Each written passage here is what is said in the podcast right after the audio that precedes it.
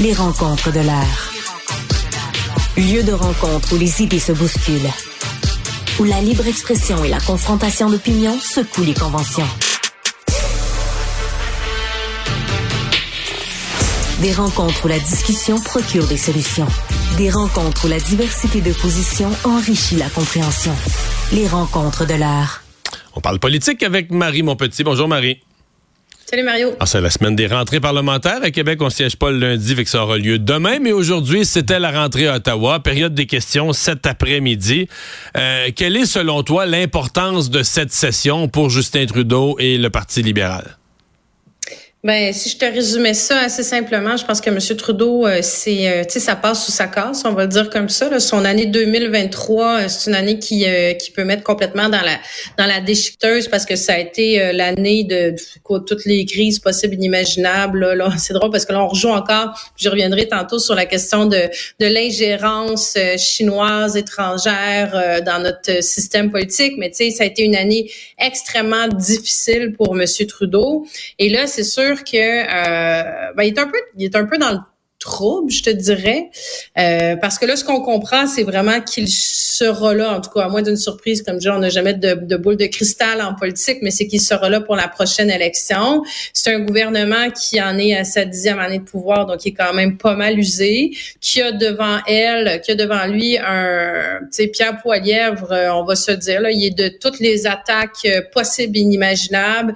Il tape sur le clou martèle, multiplie les attaques envers Trudeau, entre autres sur toute la question euh, du coût de la vie, de l'inflation, du coût des loyers. Ça parle aux gens quand même. On est dans des enjeux sais, qui, qui, je veux c'est quoi la priorité numéro un des Québécois? C'est quoi leur enjeu des Canadiens? Excuse-moi, ça reste quand même de boucler ton budget, d'être capable de mettre du pain sur la table, tu sais, d'avoir un toit sur la tête. Donc, il est pas mal sur ces enjeux-là.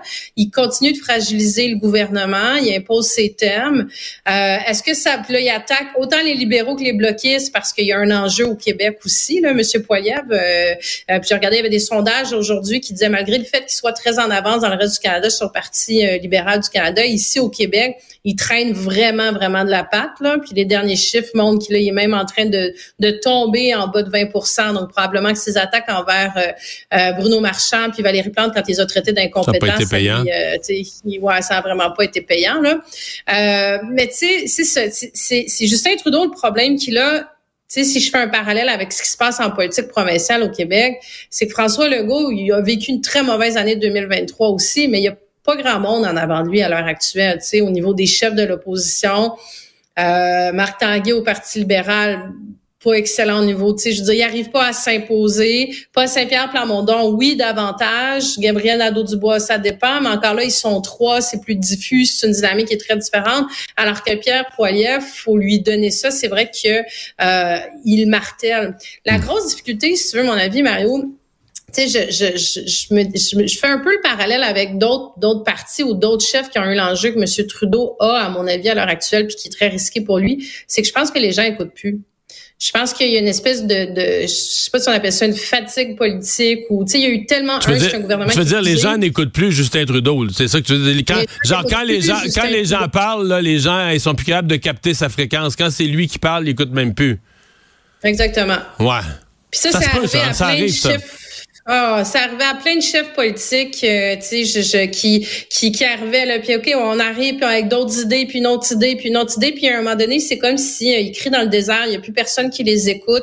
Euh, c'est pour ça que c'est comme une fatigue, une fatigue politique peut-être ou un désintérêt par rapport à. Puis j'ai l'impression que Justin Trudeau, c'est un peu ça qui est en train de lui arriver ou qui lui est même déjà arrivé.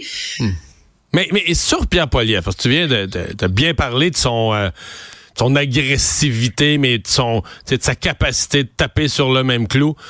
Je me posais quand même la question, parce que je le regardais hier. Là, écoute, hier, ça envolait dans toutes les directions. Là. Tu, viens de le dire, il a attaqué le bloc. Ça se. Ah oui, il a attaqué le bloc. Aujourd'hui, il, euh, il, a attaqué le gouvernement sur je sais plus combien de fronts. Là, aujourd'hui, il ouvre la période de questions. Première phrase, les vacances de Justin Trudeau. Après ça, le coup de la vie. Après ça, d'autres choses. Tout est de la faute de Justin Trudeau.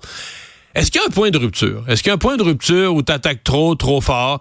Soit tu deviens un critiqueux exagéré, euh, comme le petit gars qui criait au loup puis personne te croit. J'allais donner exactement cet exemple-là, ouais, soit, ça que ça me fait penser. Mais soit aussi que tu deviens une espèce de meilleur gars d'opposition de tous les temps, mais qu'on finit par plus te voir comme premier ministre. On, finit par plus te voir comme un décideur en devenir juste comme une espèce de, chef syndical là, qui gueule contre tout ce qui va pas. C'est ça, je me demandais. Est-ce qu'il y a un danger pour lui d'exagérer? Ben, en même temps, je vais te faire un parallèle euh, quand même relativement bien récent, proche de nous, qui est celui encore là de François Legault, qui était deuxième chef de l'opposition. Tu sais, c'était même pas l'opposition officielle là, en 2002, avant 2018, et qui déchirait sa chemise ben, tous les jours. Écoute, il n'y avait pas assez de magasins de chemises à Québec tellement il déchirait sa chemise sur à peu près toutes. Il n'y avait pas ce ton-là. il se présentait comme un homme d'affaires qui avait de l'expérience. Il y allait sur qui il était. sais, il était pas, il a jamais, même s'il voulait, il était jamais incisif de même. Là, il serait pas capable de toute façon. pas le même style. Je suis d'accord avec toi, mais je pense qu'il était quand même, il, frôlait ce, ce côté-là de, de je suis. Je, je me rappelle pas, en tout cas, au moins le mandat 2014-2018 là. Euh, plus souvent qu'autrement, M. Legault n'était pas en mode proposition. Là. Il venait pas faire des propositions constructives mhm. pour améliorer la société québécoise. Il déchirait sa chemise sur euh, la partisanerie, sur le financement, sur l'identité, sur, sur tout. Non, je veux dire, je, tout le temps, tout le temps, tout le temps, tout le temps. Puis, puis tu sais, c'était, je dis, le, mot chialeux circulait déjà à l'époque. Mais reste qu'à un moment donné, je pense qu'il y a tellement eu une écœurantite aiguë du gouvernement de M. Couillard, du gouvernement libéral de M. Couillard, qui s'est imposé comme alternative parce que entre ça, tu avais l'opposition officielle qui était qui était euh, le PQ qui était euh, ben pas très virulent au quotidien, tu sais, qui était encore un peu, euh, tu sais, moi je me rappelle, je les avais devant moi à l'époque là, puis c'était un peu beige et gris là. Et qui sont aussi pétailleul au débat des chefs solides là, tu sais quand Solide. Quand Jean-François Lisée a commencé à attaquer Manon Massé sur le fonctionnement interne de Québec solidaire, alors que le sujet c'était les médecins de famille sais, ça a brisé, là. Il y avait un petit élan dans sa campagne à ce moment-là. Ça a tout brisé. il nous reste moins de temps. Je veux que tu me parles absolument de cette proposition de Paul Saint-Pierre Plamondon aujourd'hui, euh, qui euh, dit que le gouvernement devrait s'intéresser et que lui, en fait, durant la prochaine session, va s'intéresser au temps passé les enfants, par les enfants devant les écrans, là. Euh, le, considère que c'est un problème de santé publique important que les enfants passent trop de temps devant des écrans. Ouais, puis la question qui revient, que j'entends beaucoup, le commentaire que j'entends beaucoup depuis ce matin, c'est est-ce que c'est au gouvernement de gérer le temps d'écran des enfants?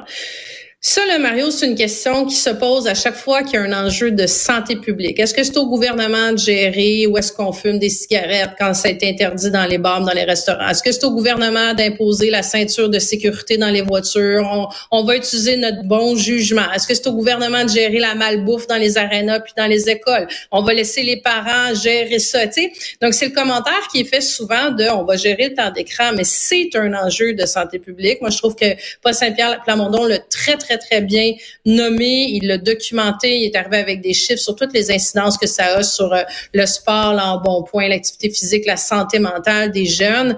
Euh, puis il y a tellement, il y a tellement d'éléments là-dessus sur euh, sur les écrans. Donc je trouve que c'est hyper important de, de revoir ça. Puis Lionel Carman, le ministre qui s'occupe de la santé publique, des saines habitudes de vie, tout, a répondu tantôt sur son sur ses médias sociaux. Puis je trouvais ça un peu court, parce qu'il disait oui c'est important, mais on a déjà une stratégie nationale sur les écrans. Puis en tout cas, j'invite nos auditeurs s'ils veulent aller lire ça en diagonale, la stratégie. Là, mais je me suis dit, oh, peut-être qu'il y a quelque chose qui m'a échappé dans, notre gestion gouvernementale. Mais tu sais, la stratégie, c'est améliorer ou rendre disponibles des infrastructures polyvalentes et adaptées, en plus de proposer. Puis je te lis vraiment les vrais mots. Là, tu sais, c'est super verbeux. Euh, finalement, ça dit, tu sais, c'est vraiment, c'est documenter telle affaire, mais il n'y a pas d'action concrète. Alors que pas Saint-Pierre Plamondon est quand même arrivé avec des trucs, tu sais, je veux dire, interdire les écrans dans les CPE, là, ça m'apparaît un peu de base. Je pense que, tu sais, au niveau des recommandations de santé publique, des outils qui ont moins de 5 ans, ben, il y en a, Mario, il y en a. Il y en a, puis après ça, est-ce qu'on va voir dans chaque CPE, chaque garderie, est-ce que euh, c'est facile une fois la sieste terminée d'émettre une petite demi-heure, mais c'est une petite demi-heure que tu ajoutes à tout le reste de la journée, tu sais. Puis ça, c'est juste un, un élément. Il a ciblé celui-là, mais je pense que plus largement, au niveau des écoles primaires, des niveaux des écoles secondaires, tu sais, quand tu regardes le niveau d'anxiété qu'il y a chez nos jeunes, ça c'est hyper documenté, qu'il y a un niveau d'anxiété beaucoup plus élevé aujourd'hui qu'avant et qui a un lien avec les écrans et qui est, euh, tu sais, qui, qui je veux dire, on est inondé par ça. Puis il faut pas, je trouve que, tu sais, il est toujours dangereux dans ce genre de débat-là de tomber sur, ah ben là, on va, tu sais, on veut interdire complètement les écrans, on n'est pas en 1950. Ben non, l'idée, c'est pas des interdire. Je pense qu'il y a plein d'avantages aux écrans. Je pense que nos enfants apprennent plein de choses. Je pense que c'est important de, de tu sais, qu'ils soient intelligents numériquement parlant. Mais faut reconnaître qu'avec la pandémie, il y a eu une accélération hmm. du nombre d'heures d'utilisation et que ça, ça a des conséquences. Donc, c'est juste, on peut faire un débat intelligent autour de ça? Et je trouvais que Paul Saint-Pierre Plamondon l'avait extrêmement bien déposé sur, sur la place publique. J'espère que euh, le gouvernement y donnera suite et qu'il y aura une grande discussion sur ce sujet-là. Marie mon petit, merci. À demain. Merci Mario. À demain.